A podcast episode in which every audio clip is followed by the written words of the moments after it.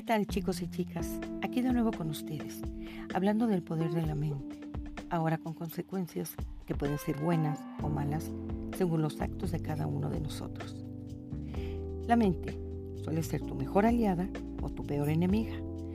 Ella solo trabaja con quien la emplea, pero al comienzo y al final ella tomará las riendas y siempre dará las órdenes y tú las ejecutarás dejarás de ser el dueño de ti mismo, ya que tu mente es quien mandará en tu vida para siempre. Si tú no la detienes, ella se va como caballo desbocado.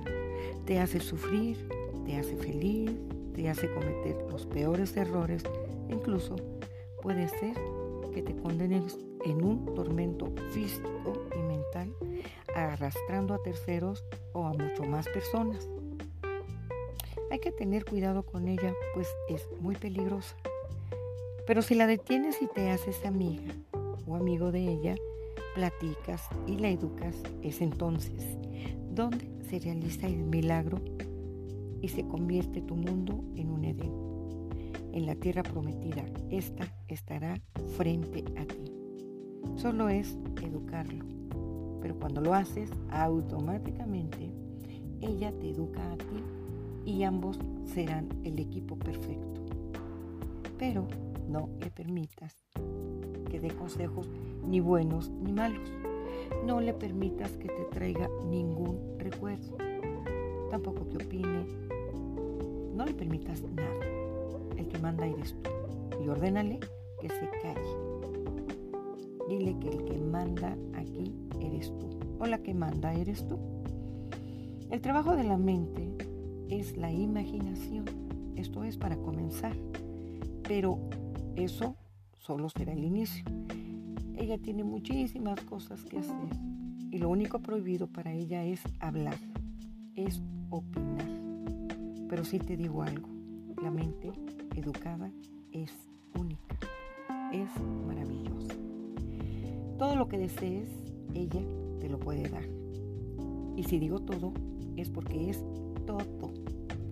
Ella no está peleada con ninguna religión, tampoco está peleada con el dinero, ni con la salud o con el tiempo.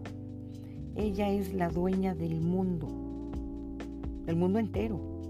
Pero te aclaro que es dueña de tu mundo, solo de tu mundo. No tiene ni puede que invadir el mundo de nadie. Y si alguna vez has escuchado el dicho que cada cabeza es un mundo, lo entenderás. Ese mundo que parece tan pequeño y que está montado en cada individuo es único, pero tiene que ser respetado. Tú puedes hacer con tu mundo lo que quieras. pero solo con tu mundo, pero no con los, con los de los demás.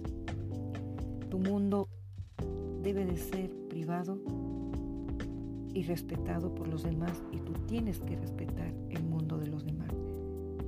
La mente lo puede todo, porque la mente es, única. Solo es que tú quieras hablar con ella, que tú quieras hacerte amigo o amiga de ella y verás lo que te promete